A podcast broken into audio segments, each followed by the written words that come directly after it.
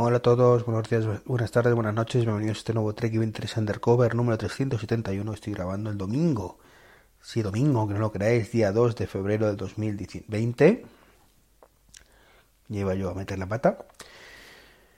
Y bueno, pues como esta semana no pude grabar el viernes porque tenía la garganta bastante tocada y aparte un montón de jaleo y mañana lunes trabajo de mañana y toda la semana trabajo de mañana, con lo cual iba a ser imposible, bueno, pues quería grabar el programa del viernes, aunque fuera hoy, con un poquito de retraso y, ponerlo a, vuestra disposición.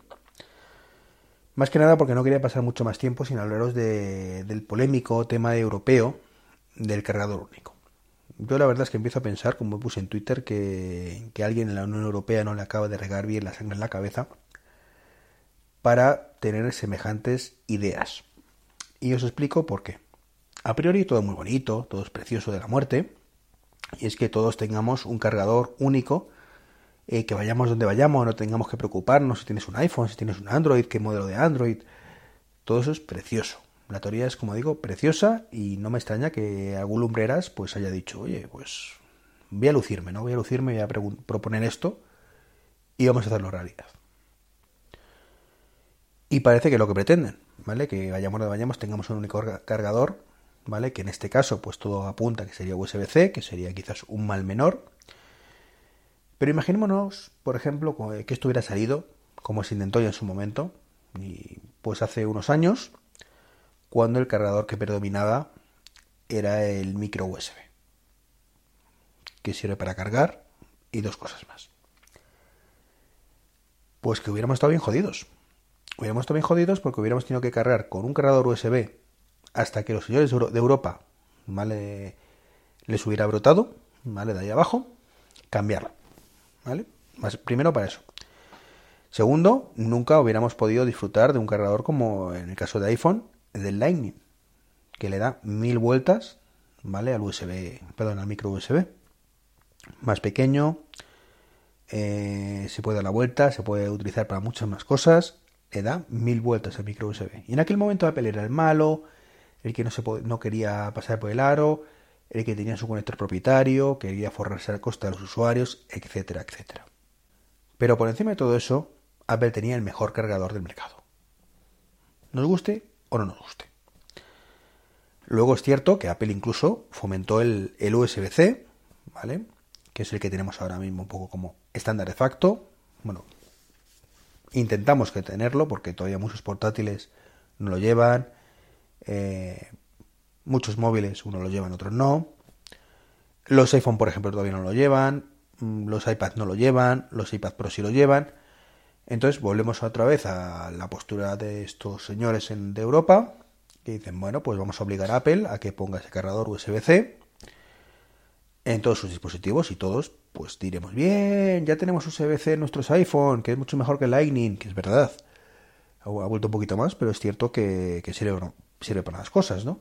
Y bien, ya podremos tener USB-C en nuestros eh, iPad y en todas partes. Qué buenos son estos de Europa. Hasta ahí, perfecto, maravilloso y precioso. El caso es que estamos en esa tesitura y ¿Qué ocurre con Apple y con otras empresas, que también las hay, aunque no lo parezca muchas veces, que les gusta ir mirar, mirar hacia arriba, mirar hacia adelante? Decir, bueno, tenemos el USB-C, pero esto es mejorable. ¿no? ¿no? se puede hacer más pequeño, más duradero, con más funciones, más rapidez. ¿Todo eso no se puede hacer? Sí, ¿verdad? Hagámoslo. Y creemos el USB-D, por poner un ejemplo, que es todavía más pequeño y mejor. Bueno, pueden. No pueden. poder pueden, evidentemente, crearlo. ¿Y qué hacen en Europa? Pues no, señores, es que hemos dicho que cada único europeo es el USB-C. Y ustedes ya sabemos que tiene uno más bonito, más rápido, mejor, pero no lo pueden poner de momento. Tienen que ponerse de acuerdo con toda la industria que su desarrollo, ¿vale? Lo ponga el resto, porque si no lo pone el resto tampoco lo van a poder ustedes. Esa es la postura de Apple. Eso es lo que critica Apple cuando dice que va contra la innovación. Y es una realidad como un templo. Aunque nos cueste verlo. O sea, que nos impongan algo está muy bien cuando sirve para avanzar hacia adelante, pero tiene también es un arma de doble filo, porque también impide que sigamos avanzando una vez que lleguemos a ese punto. Entonces, eso es un error catastrófico por parte de la Unión Europea. Catastrófico, de verdad. Que ahora mismo no lo vemos. ¿Vale? Ahora mismo solo vemos delante de nosotros el USB-C, que parece que de aquí a un par de años lo llevarán todos los móviles. ¿Vale? De hecho, lo llevarían probablemente igual, exactamente igual, lo diga Europa o no. Lo que pasa es que, claro, de esta manera se puede eh, poner una medallita, ¿no? De que han hecho algo. ¿Y después qué? Hasta que estos señores les vuelva a brotar, mm, ¿abrís otras, otras opciones? Por favor. Es lamentable esto, lamentable. Y yo soy el primero que quiero USB-C en todas partes ya. Yo al principio no lo veía claro. Eh, tengo la casa llena de Lightning, ¿vale? Y me jorobaba, mucho y me sigue jorobando, evidentemente. Tengo que cambiar otra vez todos los cables de todo. Pero lo cierto es que es más cómodo.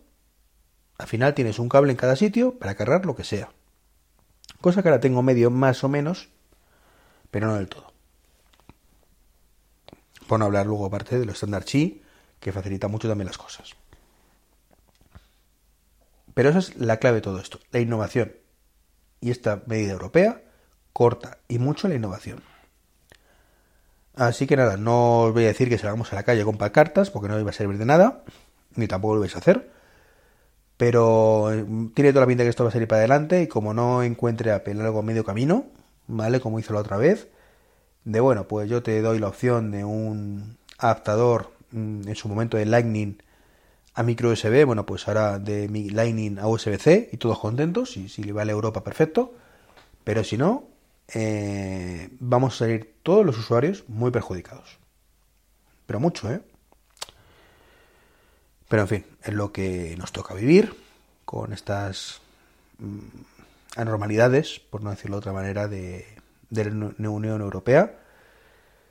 Que bueno, que tiene muchas cosas muy buenas, es cierto, pero tiene cada cosa mala que, que, hay veces que pienso que los ingleses son los más listos. La verdad es que después de ponerles a caldo, con falta de visión, etcétera, etcétera, cuando ves estas cosas te das cuenta y dices, joder, es que es que manda narices. O sea, está muy bien mejorar las cosas, pero no obligar a quedarse estancado, que es lo que muchas veces esta gente te obliga. Más cosas, Fantastical, os hablé de la nueva versión de Fantastical, que salió la 3 el, otro día. Eh, la verdad es que me gusta mucho, me gusta mucho, eh, más allá de la polémica que hay con el tema de la suscripción. Creo que sinceramente no merece la pena pagar la suscripción, así lo digo. O sea, os entiendo a todos los que critiquéis esa suscripción, yo lo comparto. La suscripción en sí misma es un timo salvo que lo utilicemos, como digo, por motivos laborales. Y bueno. Eh, pero por ejemplo en Apple Watch, pues a mí me encanta como lo que han hecho. Creo que mejora bastante la, aplicación nativa. Tengo que hacer todavía una comparativa bien en condiciones de las dos, pero, pero creo que lo mejora bastante. Y sobre todo, quería hablaros de esto porque después de que lo lanzaran, creo que fue el jueves, el viernes sacaron una actualización que no solucionaba nada y a las pocas horas sacaron otra segunda actualización, la 3.0.2, que ya por fin solucionaba el problema de sincronización del Apple Watch que se quedaba ahí eternamente, ¿vale? Rulando una y otra vez y, y bueno, por el tiempo, los tiempos de los tiempos, ¿no? Entonces, pues afortunadamente ya lo han solventado. Eh, para tener esta actualización simplemente tienes que tener Fantastical 2 previamente comprado. Te suscribes a la cuenta gratuita ¿vale? De FlexiBits y con eso, con esa suscripción gratuita, digamos, tienes ya acceso a la funcionalidad del Apple Watch, que además recordemos que es totalmente independiente. De hecho, la aplicación te permite, si quieres, olvidarte de, las de los calendarios que vienen con iOS y darlos tú de alta manualmente los que tú quieras en la propia aplicación y funcionar con ellos sin mayor problema. Entonces, en ese aspecto, chapo. Y lo que no está chapo es una cosa que he intentado hacer este fin de semana, o más bien hoy domingo. Y bueno, mm, no sé si visteis el vídeo que publiqué en YouTube, creo que no lo comenté aquí, del... ¿Cómo se llama esto? El Lenovo mm, Smart Clock. ¿Vale? Un vídeo que está chulo. De un dispositivo que está chulillo, que es una especie de pantallita pequeña, ¿vale? A medio camino entre un reloj inteligente, una, una altavoz inteligente y una pantalla inteligente, ¿vale? Mejor que lo primero, más limitado que lo segundo. Os invito a ver el vídeo. ¿vale? Pero el caso es que, bueno, pues lo tengo puesto en la habitación de mi hija. y me había propuesto este fin de semana, bueno, pues crearle un usuario, grabar su perfil de voz y que la entienda ella y no que lo que haga pues me figure como si fuera yo, ¿no? Entonces, bueno, lo primero que he hecho ha sido cómo se crea un perfil de, de, un, de un usuario menor, ¿vale? En Google, ¿no? Una cuenta de correo de Google para menores. Bueno, pues Google sacó hace unos meses una cosa que se llama Family Link, eh, que te permite eso, ¿vale? Crear familias, crear usuarios eh, de menores y cosas de estas. Hasta ahí perfecto, dijo, ah, pues mira qué bien, me la bajo para ellos que existe, creo el usuario de mi hija, su correo electrónico, pongo su edad, le pongo que por supuesto cuando vaya a añadir esa cuenta a un lado, pues que me, me, pidan mi verificación. Eh, así que perfecto. El problema número uno, bueno, pues que esa pedida de verificación es el local.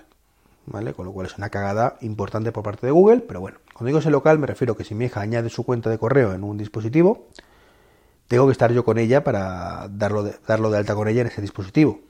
¿Vale? No me vale que me llegue un correo, un contacto o algo, o una notificación o algo al Family Link, digo, oye, que tu hija está añadiendo su cuenta de correo, la aplicación mail de su iPod Touch, ¿lo autorizas? Sí, mete tu contraseña, perfecto.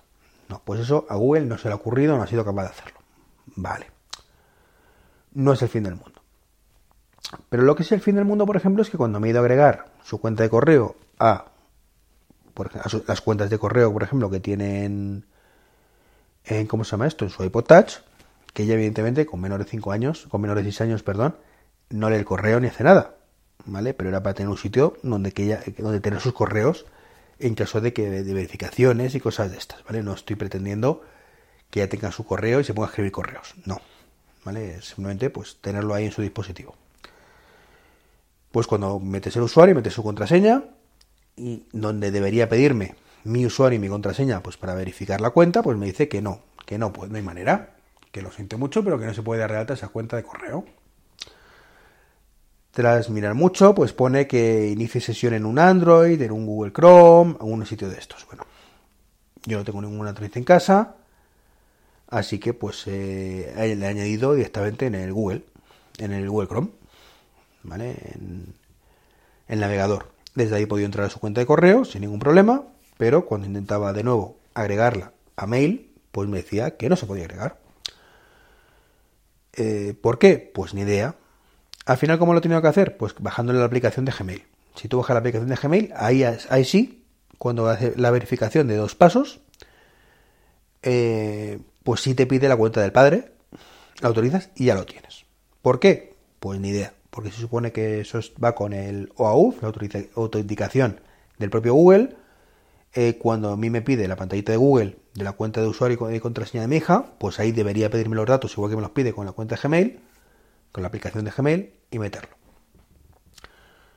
Bueno, vale.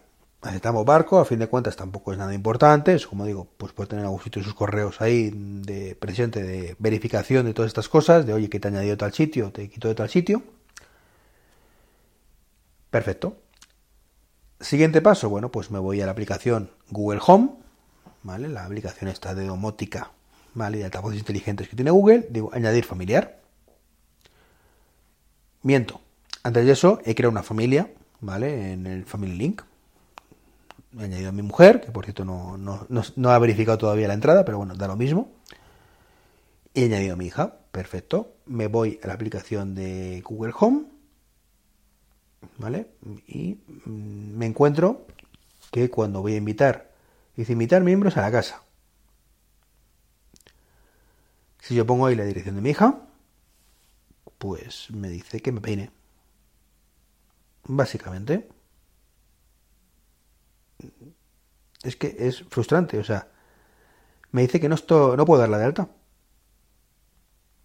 Aparte de ir como un poco como el culo en la aplicación, de hecho estoy haciéndolo otra vez delante vuestro para ver qué mensaje me da exactamente. Pero vamos, ya os digo que no me va a dejar añadirlo. Lo digo añadir destinatario, me doy. Invitar miembro. Me dice aquí todas las cosas que tal, miembros de la casa, a lo que tendrá acceso, es decir, que tendrá acceso a las cosas y cuando voy a confirmar me dice no se, ha podido eh, eh, no se puede enviar a la cuenta a gestionar estructuras. Mm, ahí se queda tan ancho. Conclusión, una puñetera mierda.